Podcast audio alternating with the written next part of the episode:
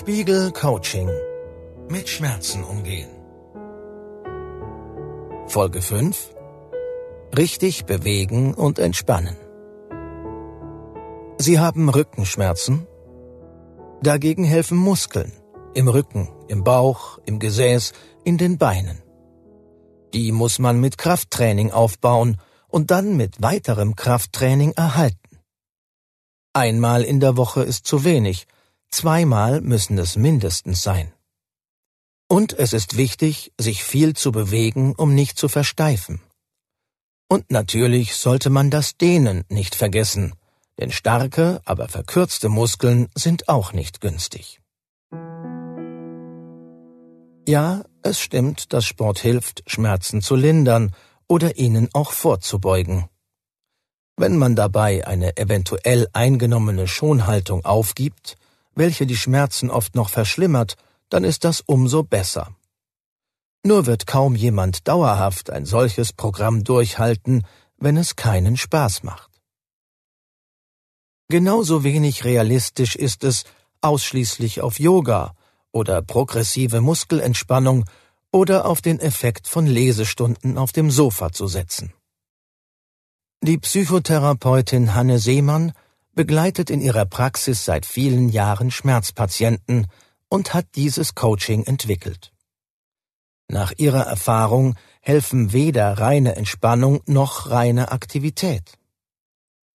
Es ist viel wichtiger, ein passendes und wohltuendes Gleichgewicht zwischen Bewegung und Ruhe hinzubekommen und zu spüren, wann einem was weiterhilft, sagt Seemann. Deshalb gehört heute zur professionellen Schmerztherapie immer beides Sport und Entspannung. Auch in der nächsten Übung geht es darum, sich mit beiden Polen, also Bewegung und Entspannung, zu beschäftigen und diese so zu kombinieren, wie es Ihnen gut tut. Sie hören gleich eine Liste mit Anregungen für die Bereiche Aktivität und Bewegung sowie für Ruhe und Entspannung. Wählen Sie aus jeder Liste zwei Anregungen aus, die zu Ihnen passen und die Ihnen gut tun könnten. Überlegen Sie, welche Ihre Schmerzen lindern könnten. Und orientieren Sie sich daran, was Ihnen persönlich angenehm ist, was Sie gern tun und nicht an dem, was andere Ihnen irgendwann geraten haben. Bewegung und Aktivität. Tanzen.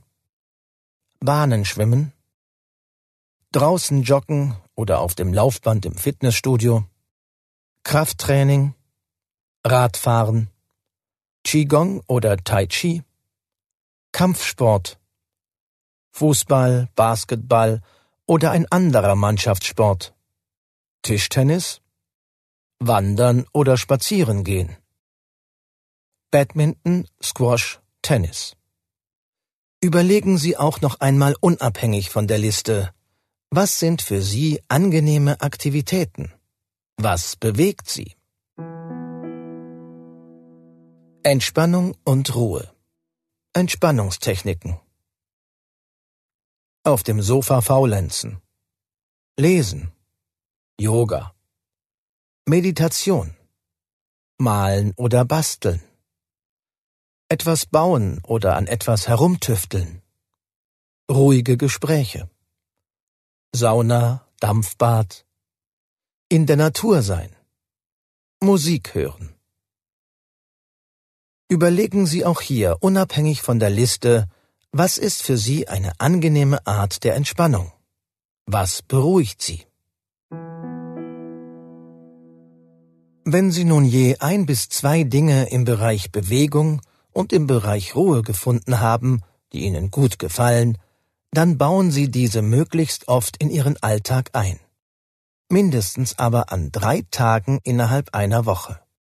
Fragen Sie sich aber vorher immer, ob Ihnen nun gerade Ruhe oder Bewegung besser gefallen würde. Und richten Sie sich danach. Nach einer Woche ziehen Sie Bilanz. Hatten Aktivität und Ruhe den gleichen Anteil?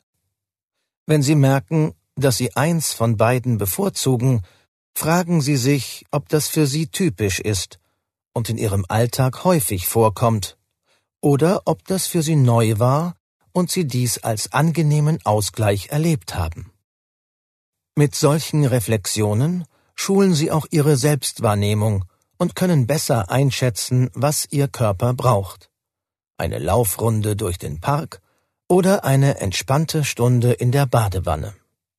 Die eigenen Bedürfnisse besser zu kennen, hilft auch Stress zu reduzieren.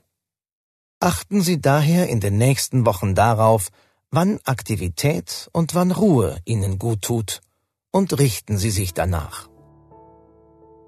Die nächste Folge des Coachings beschäftigt sich damit, wie man seinen eigenen Rhythmus findet, um Erstarrung und Verspannungen zu lösen und Neues in den Blick zu nehmen.